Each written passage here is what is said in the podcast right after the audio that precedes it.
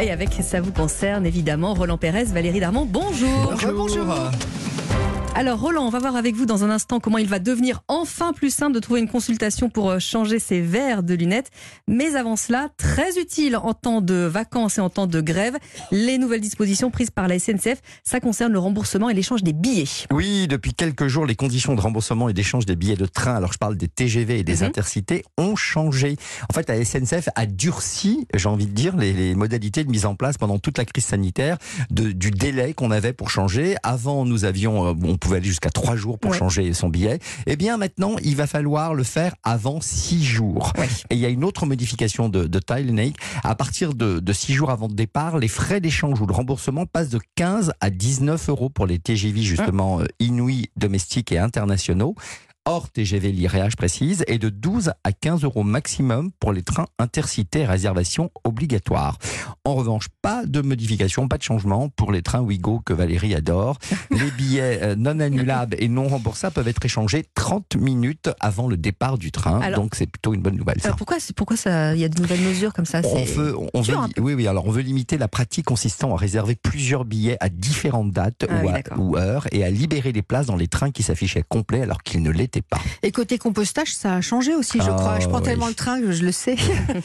Ah, chère Valérie, euh, avant vous deviez courir pour composter votre billet. Depuis le 1er janvier 2003, vous allez courir après le chef de gare, ou dans le le bon chef sens. de bord du train, pour lui remettre votre billet afin qu'il le composte. Alors, on va passer à la deuxième question, à la deuxième réponse surtout, hein, qui concerne les patients en mal de trouver un rendez-vous chez l'ophtalmo.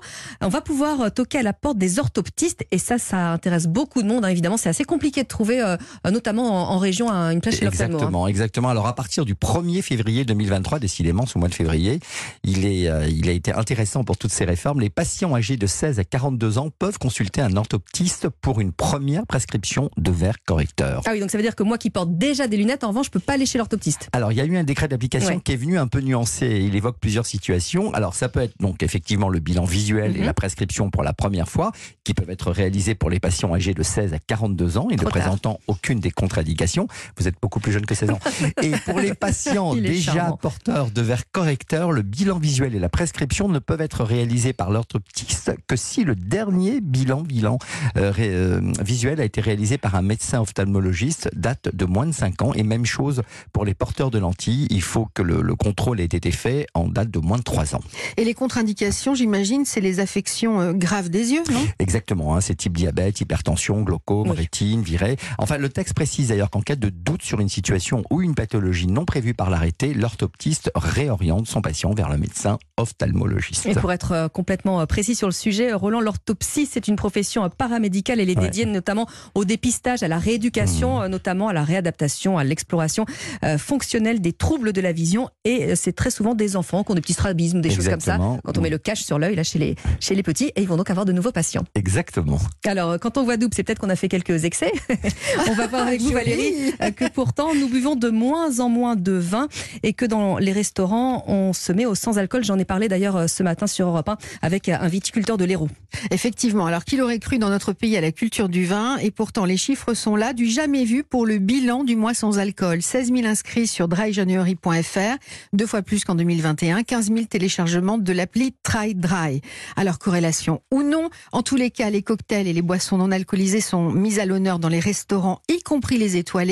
Une tendance donc qui vient des pays anglo-saxons, d'Europe du Nord aussi. On l'appelle le NOLO. Et selon une étude effectuée par Business Scout, qui est spécialiste des études de marché, le marché des spiritueux sans alcool a augmenté de 13% en 2021 en France. Et c'est une croissance annuelle autour de 10% qui est prévue jusqu'à 2025. Mhm. Alors attention, quand on parle de boissons sans alcool, on ne parle pas tout simplement euh, de jus comme ça, euh, sans Oui. alcool, à peine élaboré. On ne prend pas un Coca Light, hein, par exemple. hein. Euh, c'est ce que nous confirme ce matin Hélène Pietrini, directrice générale de la liste. C'est une application qui sélectionne les meilleurs restaurants à travers le monde et qui publie aussi le classement des 1000 meilleurs restaurants au monde. Ça correspond plus au boom des pairings sans alcool, c'est-à-dire des accords mets et boissons non alcooliques ou non alcoolisées. On a euh, des menus gastronomiques, des menus dégustation avec un nombre de plats pouvant aller jusqu'à une bonne dizaine euh, de plats. Et à chaque plat, au lieu euh, d'accorder un vin ou un spiritueux, on accorde un jus. Alors ça peut être une extraction, une infusion, un jus fermenté, un thé. Des laits clarifiés. Il y a énormément de types de jus, mais à chaque plat correspond un jus fabriqué pour développer euh, voilà la palette euh, de saveurs euh, du plat. Ça coûte combien, Valérie, à peu près? Alors, à peu près 20% moins cher qu'une carte mets vin classique, hein, parce que comme le dit Hélène Pietrini, ces accords-là demandent quand même une technique, hein, on l'a entendu, euh, des essais, de la réflexion et surtout des produits d'exception. Alors, est-ce qu'on peut mélanger les deux? Par exemple, un peu de vin pour euh, alimenter euh, le repas et puis un cocktail au moment des plats ou l'inverse? Je vous vois venir, c'est pour vous déculpabiliser en fait. Hein. Donc, tout est permis. Pas du tout de vin, non tout est permis, les naïcs. C'est surtout la jeune génération qui combine les deux. Par exemple, le trentenaire Thibaut Spivak, jeune chef déjà étoilé les verts, hein, parce qu'il fait une cuisine éco-responsable, euh, parle même de cuisine liquide à base de bouillon, de sirop, d'infusion. Et avec ses jus, il recycle tout ce qu'il hmm. n'utilise pas, par exemple. Alors, euh, je recevais, je vous le disais, un viticulteur ce matin pour euh, parler des difficultés de la filière. C'est important d'en parler. Est-ce que cet autre métier qui est celui de sommelier est lui aussi en danger? Alors, pas du tout. On en est loin, hein, parce qu'il existe des thés classés grands crus, récoltés par, sur des arbres vieux de 500 ans, des jus de raisin Saint-Émilion, des bières non alcoolisées qui peuvent même tromper le cerveau au point qu'on sent l'ivresse monter. Imaginez. Oh, je sens très bien l'ivresse Il est un petit peu tôt quand même, en espérant que tout ça soit pas euh, gavé de sucre aussi, hein, comme c'est euh, parfois euh, le cas. Merci à tous les deux. Christophe Bordet arrive. On va parler de la qualité de l'air dans nos appartements dans un instant.